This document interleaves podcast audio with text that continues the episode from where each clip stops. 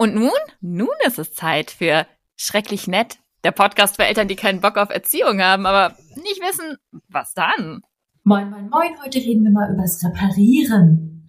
Warum es so, so, so viel wichtiger ist, zu reparieren ähm, und wie das genau aussehen kann. So, erstmal, was meine ich denn bitte damit? Das Ding ist, dass wir, wenn wir über friedvolle Elternschaft reden, ganz oft so denken, es geht darum, dass wir es richtig machen. Also, dass wir in Situationen richtig reagieren, dass wir zum Beispiel, vielleicht haben wir so Ideen wie, ich muss immer geduldig sein, ich muss mal eine tolle Lösung finden, bei der alle Beteiligten glücklich sind oder ähm, ich muss immer meine, meine Emotionen ganz toll regulieren oder ich muss immer auf eine bestimmte ich muss immer von meinem Kind verstanden werden, ich muss das immer gut erklären, meine Entscheidungen.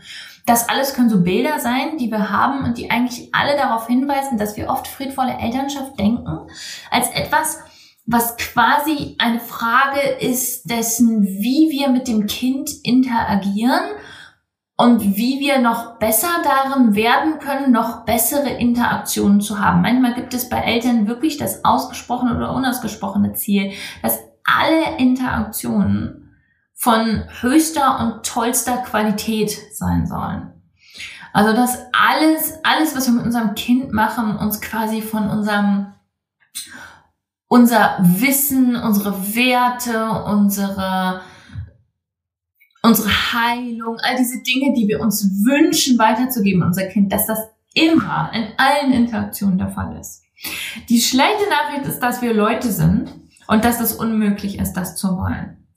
Das heißt, es gibt tatsächlich relativ überzeugende ähm, wissenschaftliche Untersuchungen auch dazu, dass dieses, wenn wir uns richtig anstrengen und uns wirklich bemühen, richtig gut mit Kindern umzugehen, ist das vielleicht bei einem Drittel der Fälle von allen Interaktionen, die wir mit dem Kind haben, überhaupt der Fall ist. Alles andere ist irgendwie relativ mistig oder geht schief. Denn das liegt ja auch nicht nur in unserer Hand, das liegt ja auch da, also ne, wie wir kommunizieren beispielsweise. Klar, daran können wir arbeiten. Das kriegen wir definitiv nicht immer so hin, wie wir wollen, aber ja. Und auf der anderen Seite, wie das ankommt, das können wir nur teilweise überhaupt beeinflussen. Ähm, das heißt, es liegt gar nicht alles in unserer Hand und es zeigt sich auch, dass es auch gar nicht nötig ist, dass das immer alles perfekt ist. Es gibt gute Hinweise darauf, dass es offensichtlich viel wichtiger ist, dass wir reparieren. Dass wir, wenn wir und nochmal, das ist absolut unausweichlich in einem Großteil der Fälle.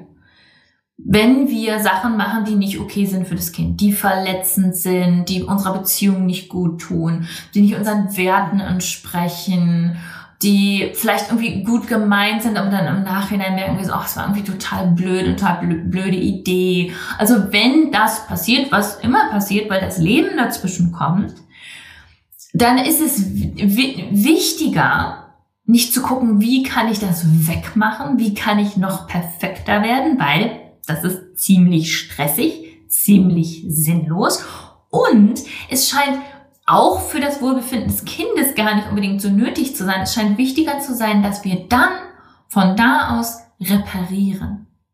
Das bedeutet, es ist wichtig, dass wir in den Kontakt mit dem Kind gehen, wenn wir Scheiße gebaut haben. Friedvolle Elternschaft ist zur Hälfte vielleicht neue Ideen suchen und Lösungen finden und reflektieren und heilen und Krams und zur anderen Hälfte lernen damit umzugehen, dass wir unperfekt sind und da eine offene ähm, Haltung zuzuentwickeln. Für unsere Kinder ist es sehr, sehr, sehr viel wichtiger zu erfahren, dass wir Menschen sind, dass wir Fehler machen und wie wir bereit sind, damit umzugehen, als dass wir es immer richtig machen.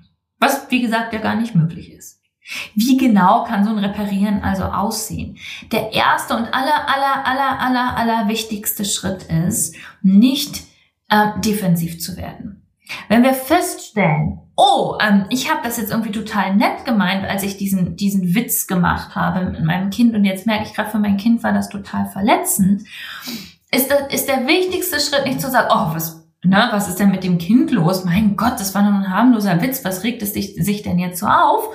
Sondern festzustellen, das, was ich machen wollte und das, was angekommen ist, das passt nicht zusammen. Festzustellen, ich habe eine Person, die ich liebe, verletzt. Und das passiert manchmal. An dieser Stelle spielt Schuld eine große Rolle. Schuld und Scham. Und wir dürfen das in unserem Alltag üben, meines Erachtens, dass dann Schuld und Scham uns nicht dazu bringen zu sagen, oh, das war aber nur deswegen oder der ist schuld oder oh, wie scheiße bin ich denn? Nichts davon, nichts davon erkennt an, dass wir eine andere Person verletzt haben.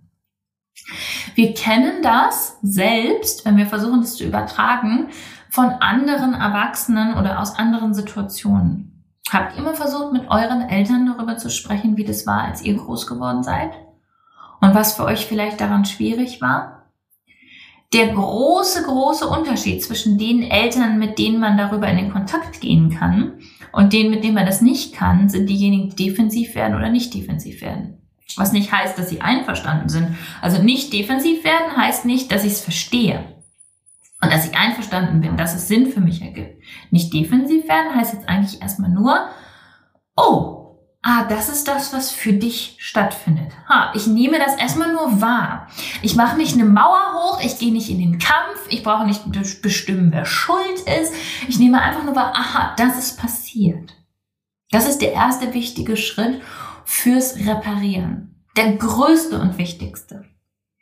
Und der zweite ist dann zu schauen, gegebenenfalls mit dem Kind, wenn es alt genug ist und wenn es noch kleiner ist, erstmal nur für uns. Was war da los? Wo ist das schief gegangen? Und zwar in so einem neugierigen, in so einer neugierigen Haltung.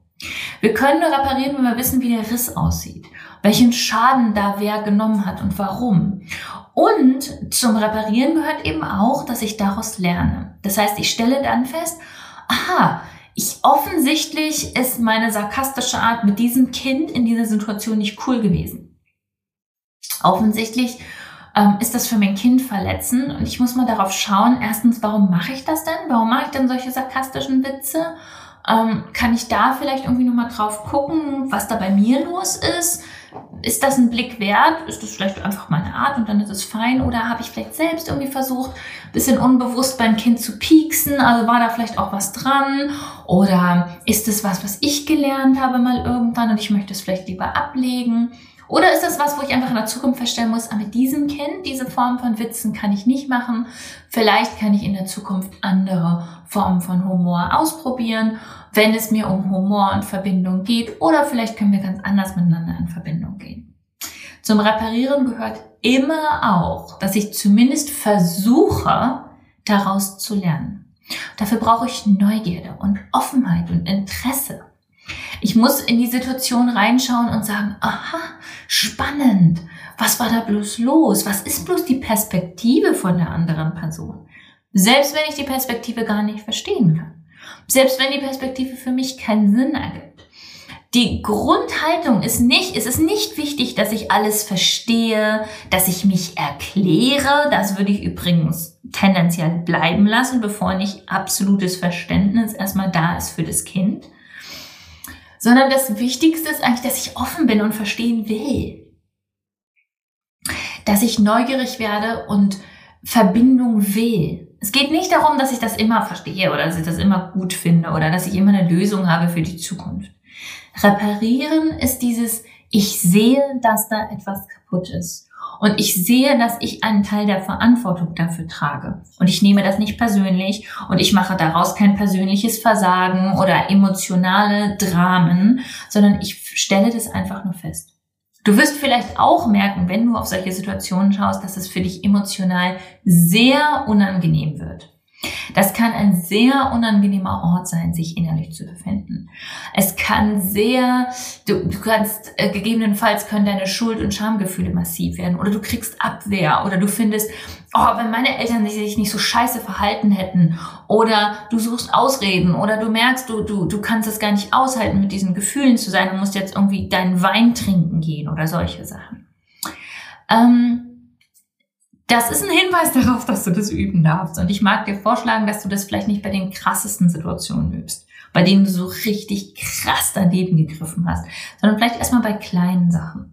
Dass du da erstmal übst, es einfach auszuhalten, die Perspektive auszuhalten. Ich habe vor einiger Zeit ein ähm, Zitat gehört, was ich, ich, weil ich es selber erlebt habe, so unter, unterschreiben kann. Und es war eine Schriftstellerin, deren Namen ich leider vergessen habe. Ich finde das Zitat nicht mehr. Die sagte, ihre Mutter hätte irgendwann, als diese Schriftstellerin schon erwachsen war, zu ihr gesagt, es tut mir leid, dass ich nicht die gute Mutter gewesen bin, die ich gerne gewesen wäre.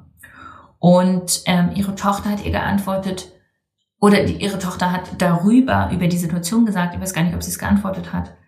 Und das war der Moment, in dem ich das erste Mal eine gute Mutter hatte. Ich selber kann mich lebhaft erinnern an ein Gespräch mit meiner Mutter vor Jahren über einen Aspekt aus meiner Jugend, in dem sie mich irgendwann einfach ansah und sagte, das ist wirklich schade, das würde ich heute anders machen. Und natürlich ist deswegen der Schaden nicht geringer, der da angekommen ist. Und natürlich ist deswegen nicht, es braucht mehr als solche Momente für Beziehungen. Aber gesehen werden in diesem Schaden, gesehen werden an der Verletzung, ohne dass es jemand persönlich nimmt, ohne dass ich jetzt jemand anderes trösten muss und irgendwie für den da sein und den erstmal emotional regulieren muss. Diese Erfahrung, die Erfahrung von, das ist wirklich schade, dass das passiert ist und es tut mir sehr leid ich sehe dich, ist so wertvoll für die Beziehung und für unsere eigene Gesundheit. Ich empfehle es sehr.